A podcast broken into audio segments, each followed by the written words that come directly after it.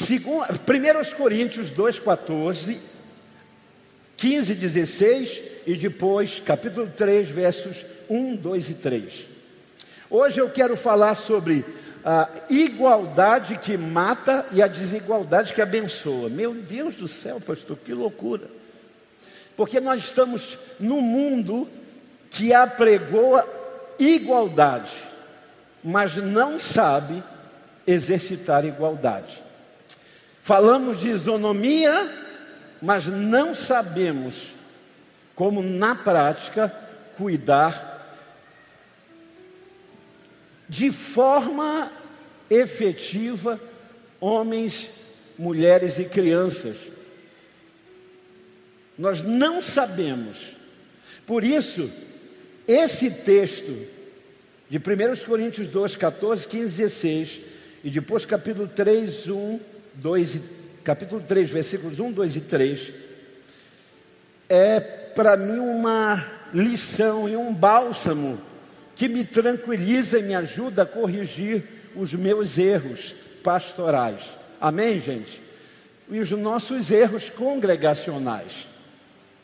Então vamos ver o que diz a palavra de Deus, 1 Coríntios, capítulo 1, versículo. 1 Coríntios, capítulo 2, versículos 14, 15 e 16. Diz assim: Ora, o homem natural não entende as coisas do Espírito de Deus porque lhe parecem loucuras e não podem entender, porque elas só se discernem espiritualmente. Mas o que é espiritual discerne bem tudo, e ele de ninguém é discernido. Porque quem conheceu a mente do Senhor para que possa instruir? Mas nós temos a mente de Cristo. Quantos dizem amém? capítulo 3, versículos 1, 2 e 3. E eu, irmãos, não vos pude falar como espirituais, mas como crentes carnais, como meninos em Cristo. Com leite eu vos criei, não com carne, porque ainda não podis, nem tampouco ainda agora podeis porque ainda sois carnais, pois havendo entre vós inveja, contenda, dissensão, não sois porventura carnais e não andais segundo os homens. Curva a sua cabeça, Espírito Santo de Deus, fala conosco, nós queremos entender, Deus, o que a tua palavra quer nos desafiar nessa noite. Ajuda-nos, Senhor.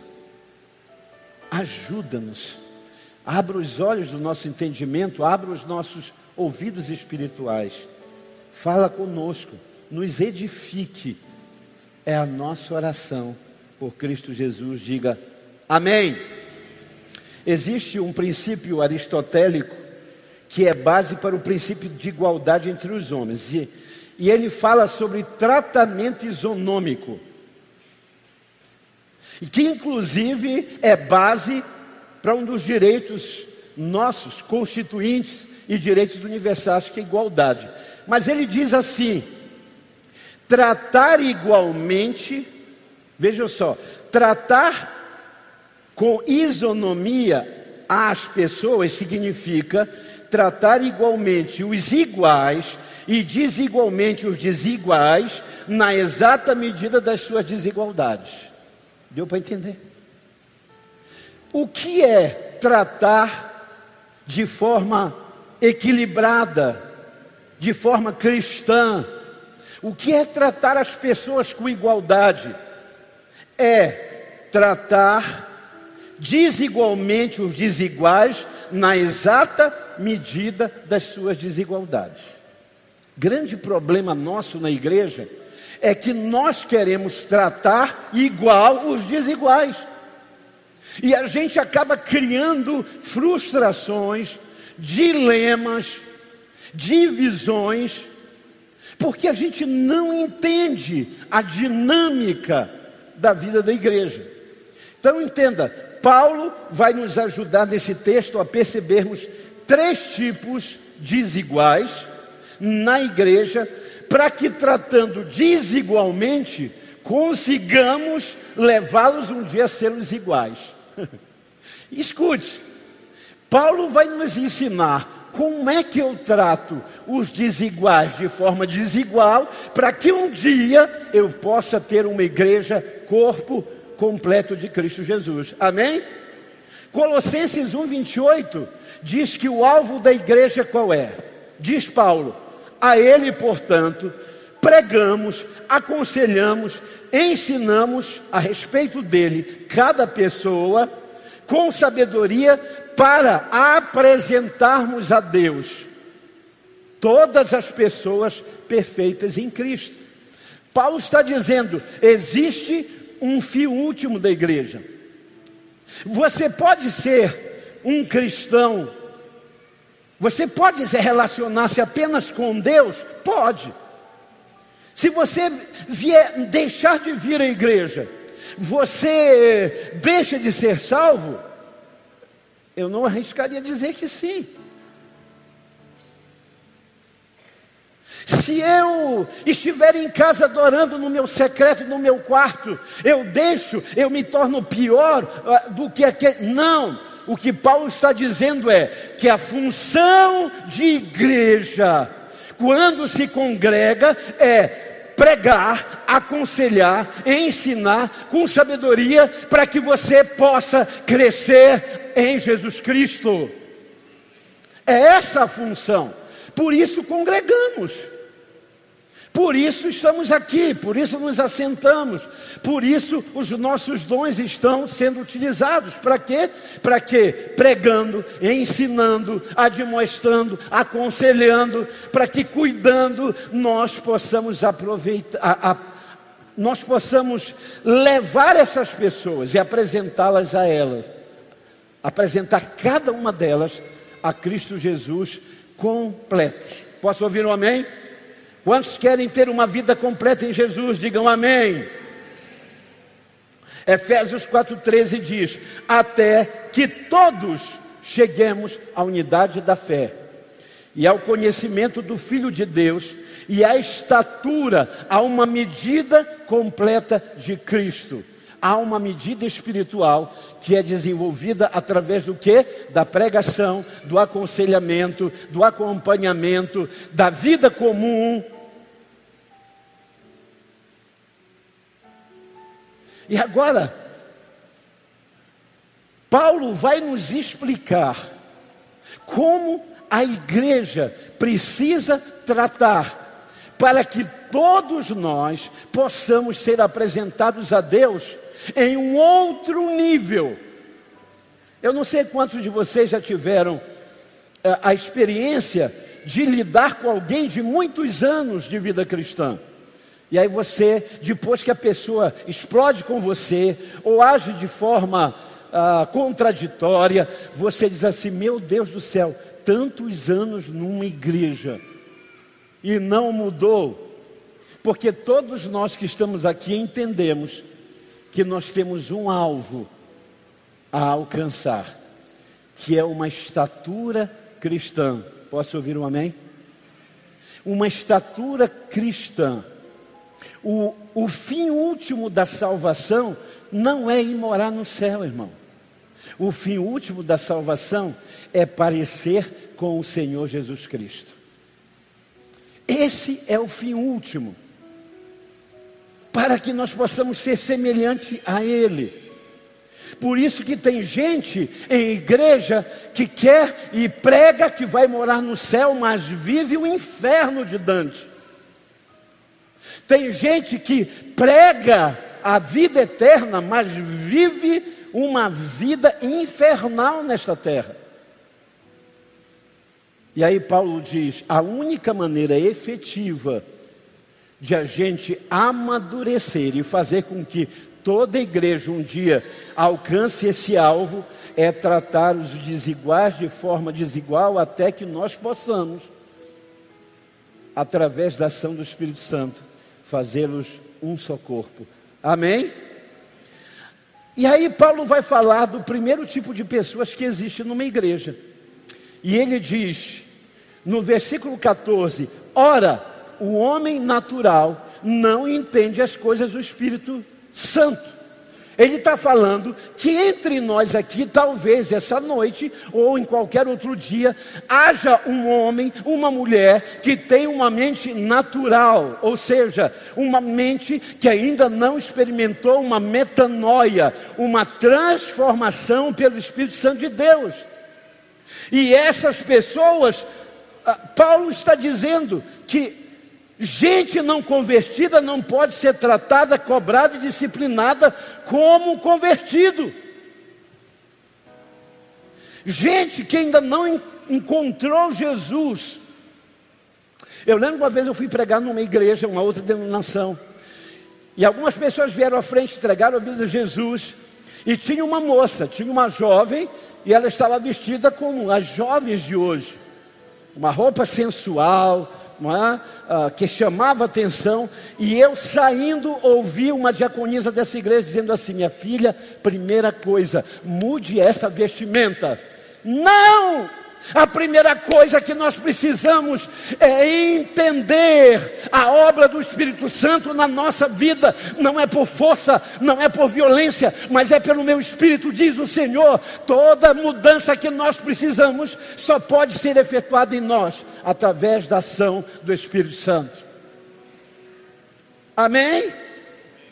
Eu lembro que uma irmã chegou e disse: Pastor, o meu marido está está ficando cada vez mais mundano. E eu disse, minha irmã, do ponto de vista do homem natural, ele está melhorando. Do ponto de vista do homem natural, ele está melhorando, está evoluindo. O problema é que a senhora, do ponto de vista cristão, não está melhorando, porque não consegue entender. Deixa eu falar aqui com as irmãs que têm maridos não crentes. Não trate não discipline, não exorte. Paulo diz que maridos não crentes são atraídos para a fé pelo comportamento e não pela cobrança das suas esposas. É pelo comportamento e não pela cobrança.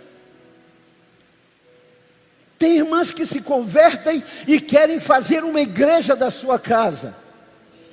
Glória a Deus, isso é uma benção. Mas o sacerdote da casa ainda não é convertido. Às vezes eu vou visitar uma casa, ah, ah, época pré-pandemia, eu ia almoçar com alguém e a esposa já chega e diz: Meu marido é uma benção, só tem um problema ou é o cigarro, ou é a bebida, ou é... meu Deus. E entenda, talvez a pessoa com quem você é casada, talvez os seus filhos, talvez uh, os seus amigos, as pessoas que você está convivendo, ainda sejam homens e mulheres naturais, eles não vão conseguir entender, e a Bíblia diz que eles não só não entendem, mas parece loucura para eles. Vida cristã é muito doida, irmão. Eu estava um dia numa fila de um caixa aqui. Aquela fila, época que não era pandemia, uma salinha pequena do caixa aqui, refrigerada, e de repente entra alguém. E essa pessoa conheceu alguém na fila. E ele olhou e disse assim: Paz, varão. E o outro, fala varão valoroso. E aí começou.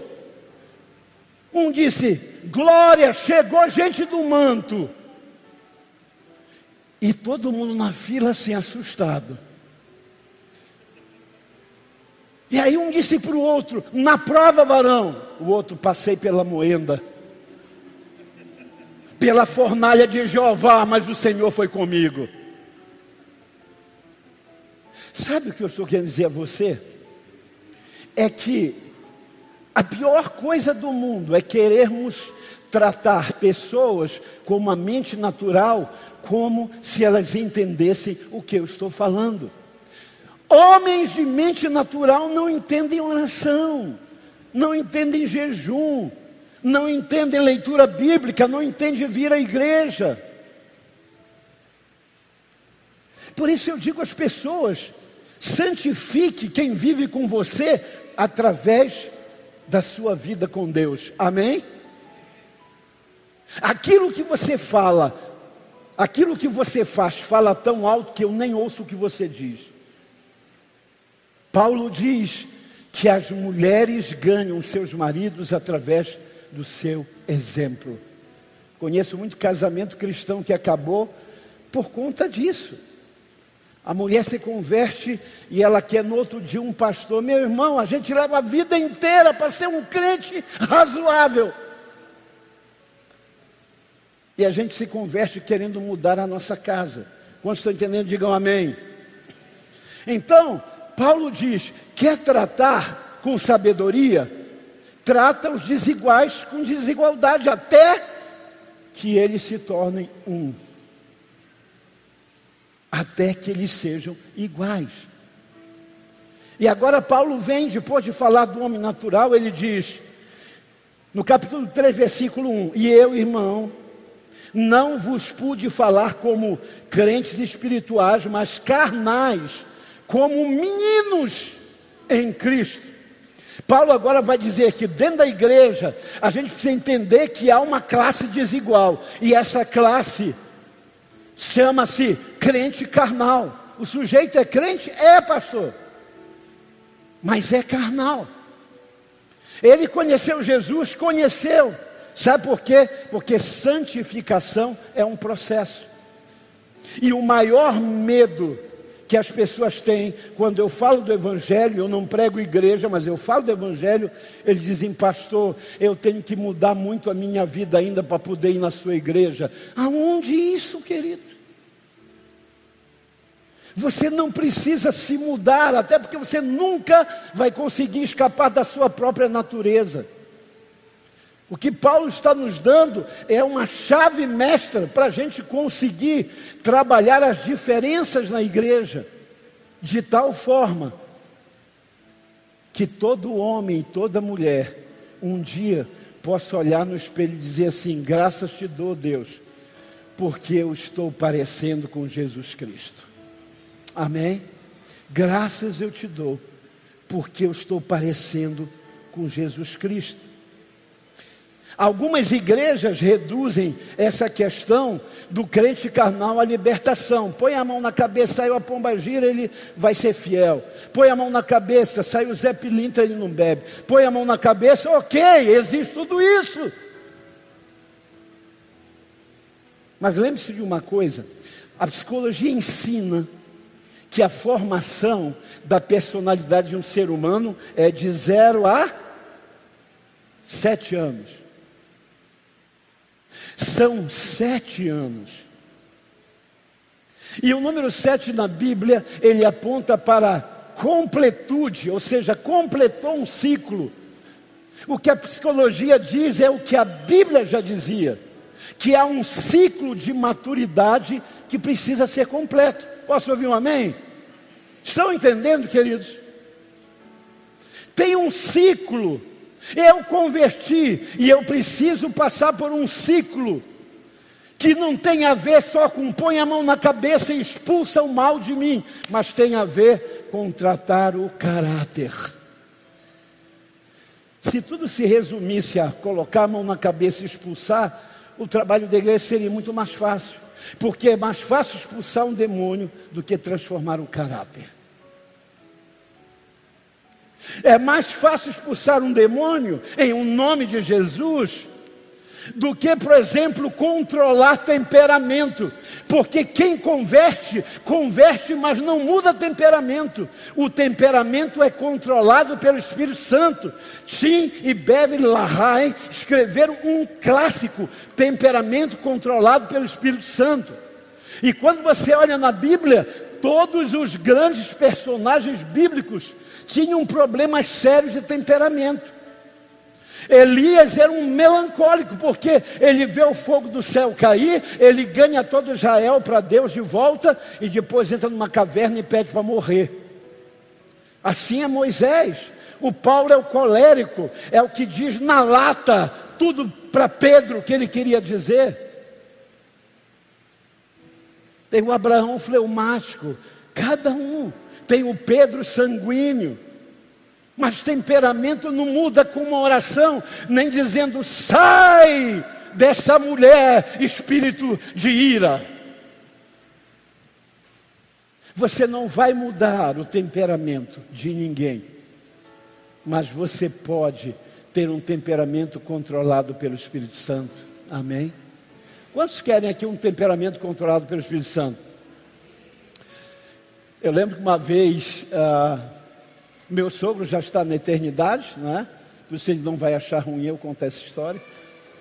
Ele contou para mim, rindo uma vez, que ele estava num banco e ele era militar e iracundo. Era alguém que estourava fácil. E ele estava no, no balcão é, do banco conversando com o atendente, e aí os ânimos começaram a se exaltar, ele começou a ficar, ai, daqui a pouco ele começou a gritar, bateu no balcão, e do lado dele tinha um senhor, olhou para ele e disse assim: O senhor não é lá da Reviver? E ele disse assim: Meu gerro, eu queria me enterrar naquela hora. Você está entendendo? O que Paulo está dizendo é que existe uma época de infantilidade na nossa vida. O que Paulo está dizendo que o crente carnal é, não é que ele é o endemoniado, é que ele não sabe ainda, como criança, como lidar. Eu lembro que uma vez, ainda na Igreja Batista, eu preguei e essa pessoa é uma pessoa muito bem relacionada na sociedade hoje, é uma autoridade. E eu lembro que ela era bem jovem. Eu estava no aeroporto. Ela converteu num domingo. Segunda-feira eu ia embarcar. Ela chegou e disse: Pastor, eu estou incomodada com uma coisa. Eu gosto muito de dançar na festa. Eu posso dançar? E, e é a pergunta de todos nós: o que eu posso, o que eu não posso? O que eu devo fazer, o que eu não devo. O que eu vou perder, eu vou ganhar se eu entregar minha vida a Jesus. E Paulo está dizendo que isso faz parte da nossa infância, da nossa imaturidade. Eu sou crente, mas minha mão não é. Isso não tem a ver com valentia, tem a ver com imaturidade cristã. Porque a coisa mais linda é alguém que consegue dominar-se a si mesmo. Amém, queridos? Não tem coisa mais linda para um líder espiritual do que domínio próprio.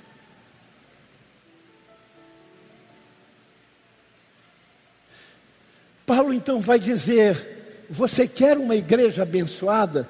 Uma igreja em que as pessoas vivam de forma igual? Então você tem que tratar desigualmente os desiguais? até que eles se tornem um modelo só. Amém? Glória a Deus. E aí, ele vai falar a respeito do crente espiritual. Então veja, o homem natural que vem à igreja, acompanha você, vem por amizade, vem com a esposa, mas ele não entende isso aqui. E aí a igreja às vezes se choca. Ou a esposa, quando o marido diz: Ah, não estou entendendo, não estou gostando, Flamengo está jogando. Melhor time do mundo. Não vou perder o jogo. E a mulher já quer botar a mão na cabeça é, do marido e expulsar esse demônio. Mas a gente não entende que o homem natural não entende nada disso aqui. Nada disso faz sentido. A Bíblia não faz sentido. Orar, cantar louvores, nada disso faz sentido. Ele não entende e às vezes ele acha loucura.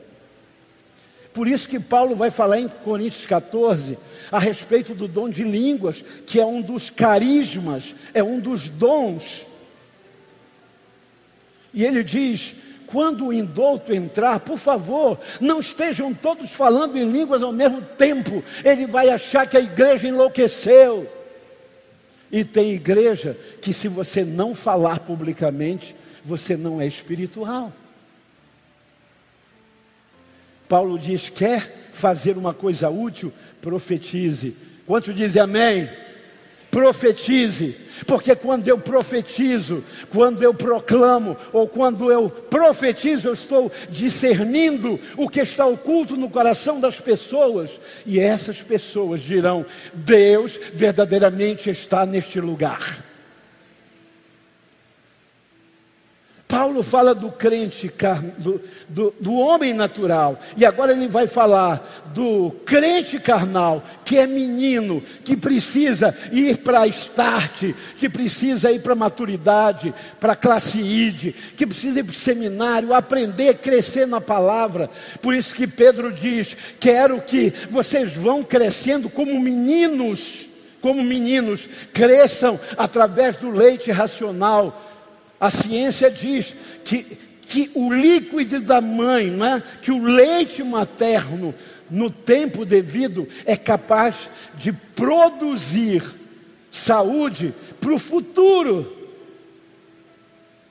Paulo está dizendo isso. Uma igreja saudável, de gente equilibrada e saudável, é uma igreja que senta, abre a Bíblia, que lê a palavra, que estuda, que anota. É isso que nos faz ir crescendo, diz Pedro. E em último lugar, ele vai falar sobre o crente espiritual.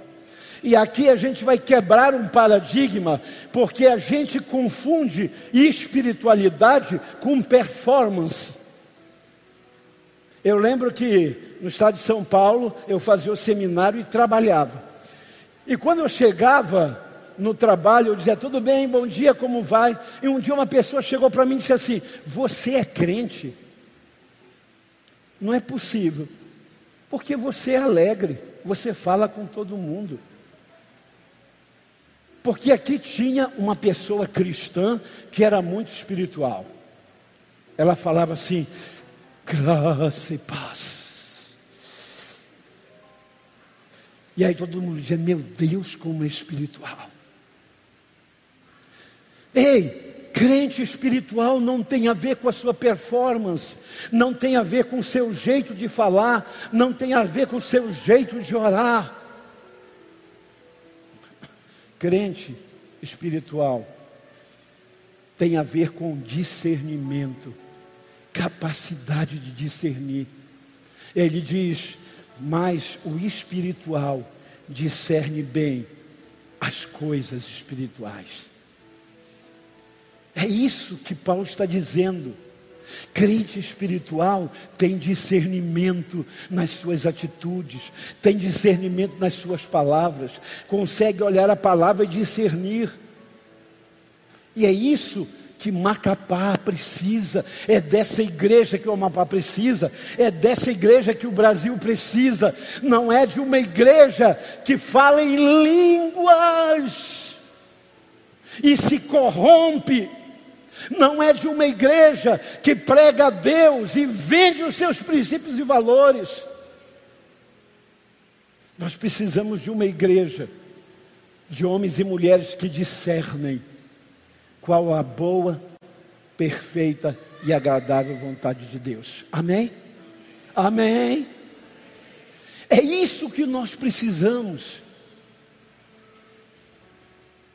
Por isso, Paulo diz: se você tratar os desiguais com a devida desigualdade, sabe o que vai acontecer? A igreja vai cumprir o seu papel.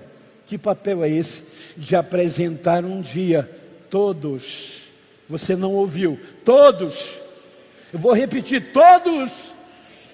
Todos nós sermos apresentados a Deus no padrão que Deus deseja. Amém? Glória a Deus. Quantos estão entendendo, queridos? É isso que a palavra está ensinando. E isso, para mim, é, me trata pastoralmente. Porque muitas vezes eu me senti frustrado por querer alguém que não tinha a mente de Cristo agindo como quem discerne, Marcelo. A gente quer exigir Que pessoas que acabaram de chegar na fé tenham maturidade e testemunho de gente de décadas na fé que ainda nem consegue fazer aquilo que gostaria. O que Paulo está trazendo é um bálsamo para a vida da igreja. Porque a igreja muitas vezes ela é retroprocessadora de frustrações. Quantos pastores nessa pandemia tiraram as suas próprias vidas? E por que fizeram isso? Porque se sentiram frustrados por não conseguir tratar igual todo mundo. E a melhor forma de se tratar igual é tratar com desigualdade os desiguais. Na proporção das desigualdades, até que todos eles sejam apresentados a Deus. E eu concluo: Jesus separou doze homens, doze homens, Nesses doze homens, um era cleptomaníaco, pegava sem precisar, roubava a bolsa das ofertas sem precisar, porque todos eram mantidos. Um outro cortava a orelha de pessoas, o outro só queria saber de só love, só love. João era assim tudo reclinava a cabecinha. Tiago queria fogo sobre Samaria. E aí eu olho para esse grupo de pessoas e digo: como? Como eu vou tratar um grupo como esse? E aí Jesus começa a tratar de forma desigual as desigualdades, na proporção é? que elas tinham. Quando Jesus falou com Pedro, não é a mesma coisa que ele diz a João. Quando Jesus fala com João, não é a mesma coisa que ele diz a Tiago. Mas quando você olha Atos dos Apóstolos, sabe o que a Bíblia diz? E isso é lindo demais. Da multidão dos que criam, era um só coração e uma só era mente. E eles tinham tudo em comum. Quanto tempo levou para que isso acontecesse? O que Deus nos trouxe para ouvir essa noite é: não se sinta frustrado. Sabe, quando você chega numa casa em construção, às vezes o casamento quase termina quando a casa está em construção porque não se consegue ver claramente o que, o que vem por aí. A gente olha o modelo, a planta, a gente olha não é? o produto final e olha para aquela bagunça e diz: Meu Deus do céu. Eu quero desafiar você a começar a se olhar no espelho e profetizar e começar a dizer: Eu não sou tudo isso. Eu não sou ainda o que tu queres para mim, mas eu estou aqui disposto a seguir nessa direção. Eu não sou ainda controlado pelo teu espírito, eu não tenho ainda o domínio próprio, eu não sou ainda, eu sou menino nas minhas atitudes no casamento, eu não sou um sacerdote como marido, mas eu estou me olhando e dizendo, Deus, profetizando que um dia eu serei a estatura completa do Senhor Jesus Cristo. Um dia todos vão me olhar e vão dizer: Meu Deus, como você mudou. E eu acho lindo porque há um verbo, há um termo que eu amo hoje em dia, chama-se crisalidar. Já ouviram isso? Crisalidar. É de onde vem crise. E crisalidar é a dor de crescer, é a dor de amadurecer da borboleta. É a dor da larva que se torna uma borboleta linda. Você vê uma larva, você diz: sangue de Jesus tem poder. Mas você vê uma borboleta, dá vontade de levar para casa. O que Deus te trouxe essa noite para dizer é isso.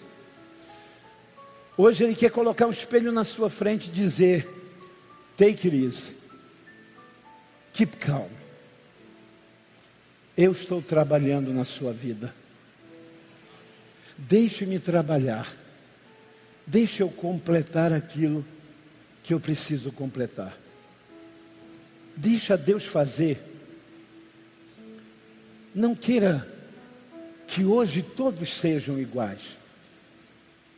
Ao natural, trate como um homem natural. Tenha paciência. Olhe para quem não tem Cristo com um amor e um carinho desmedido. Jesus olhava para os não judeus com um amor. Eu sou apaixonado pelos não crentes.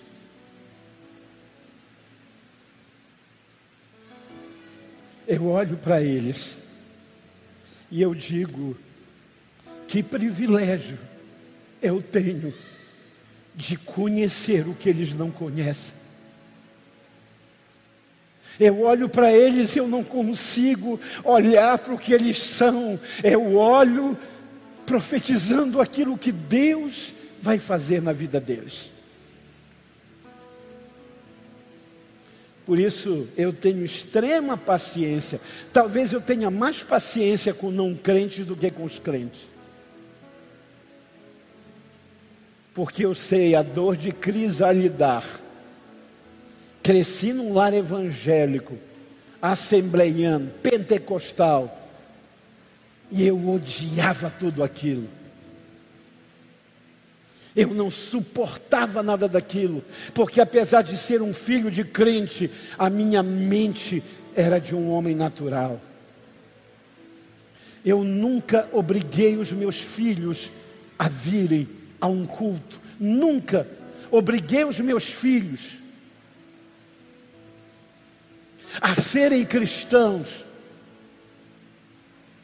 Nunca, nunca disse ao meu filho: Você será um pastor. Todos eles dizem: Nós vamos ser pastores. Porque eu sempre entendi que o homem natural só consegue discernir as coisas espirituais quando Jesus Cristo muda a sua consciência. Por isso eu sou paciente. E algumas pessoas dizem: Ah, pastor, o senhor é muito paciente com fulano. Eu já tinha passado a espada. Mas eu sei a dor de crisalidar. A dor de ser um homem lutando, ou melhor, um menino lutando para ser um homem, né, Pedro? A dor de a gente ser infantil espiritual lutando para amadurecer. Isso é lindo demais. Os médicos deram para o meu sogro, que foi um segundo pai para mim, deram poucos meses de vida, acho que três, seis meses de vida. Ele viveu um ano e meio. Sabe o que ele fez num ano e meio no hospital? Chamando pessoas, pedindo perdão, liberando perdão, reconciliação promovendo reconciliação um ano e meio.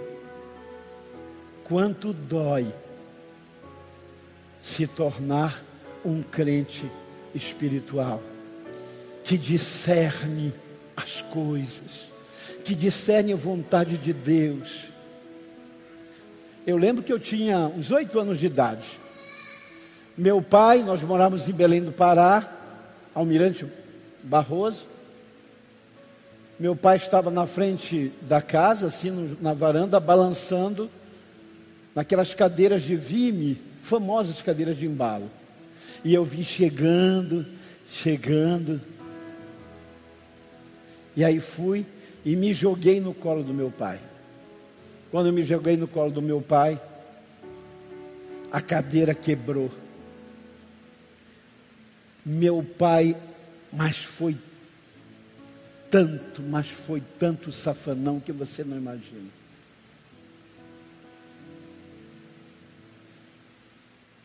E aí, sabe o que eu comecei a perceber?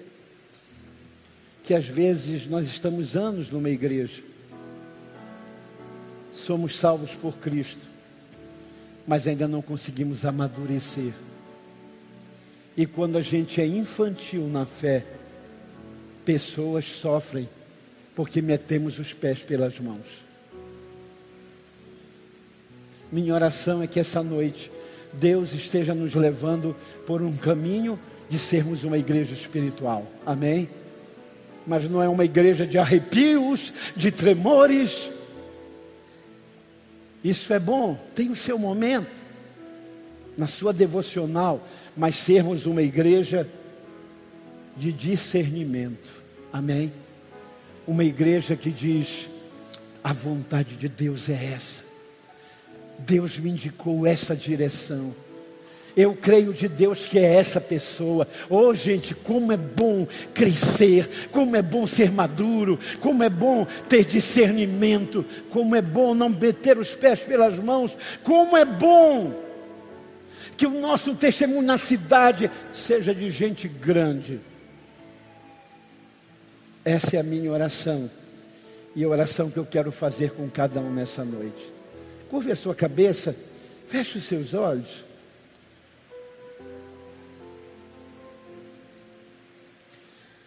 Eu não sei quantos aqui têm se olhado no espelho e têm dito: Ah, meu Deus, eu estou desistindo. É interessante que é muito mais fácil desistir da fé do que crescer. Parece que é, estamos de forma recorrente abandonando as construções da nossa vida largamos as construções da nossa vida pela metade. Por isso eu encontro em Macapá tanto crente dizendo: Eu já fui calmo, eu já fui sincero, eu já fui marido de uma só mulher, eu já fui um pregador, eu já fui uma pessoa, eu já fui, porque deixou a construção pelo caminho. O desafio essa noite é: vá até o fim. Aquele que começou a boa obra ele vai concluir na sua vida. Amém? Curve a sua cabeça, fale com Deus. Se tu olhares, Senhor, para dentro de mim, nada encontrarás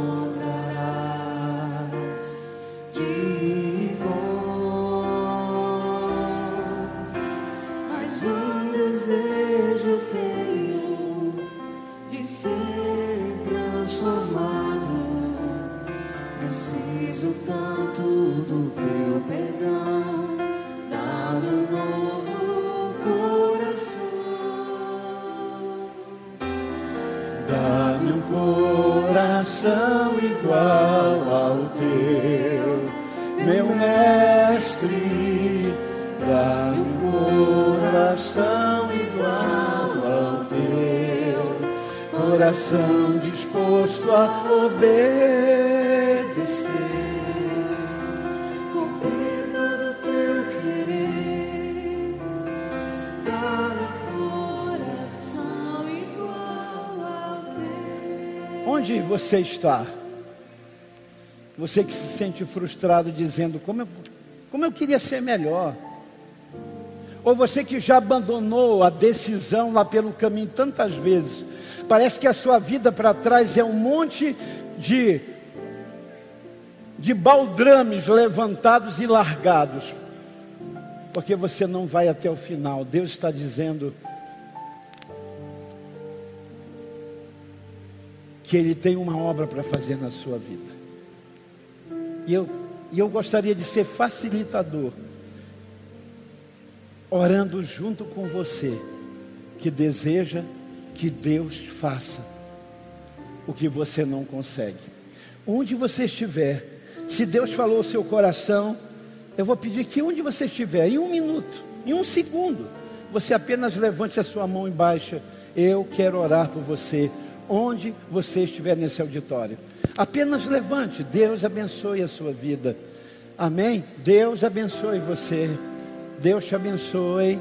Deus abençoe a sua vida, Deus abençoe você, Deus te abençoe, Deus abençoe, Deus te abençoe grandemente. Mais alguém gostaria de dizer, pastor, ore comigo, ore, porque eu preciso disso. Deus abençoe a sua vida.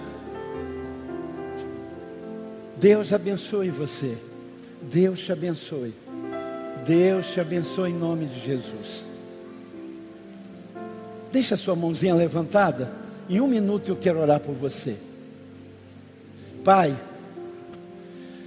eu quero agora orar pelos meus irmãos, por esses amigos, homens e mulheres desejosos de, de viver uma vida diferente, de ser uma resposta para a tua vontade.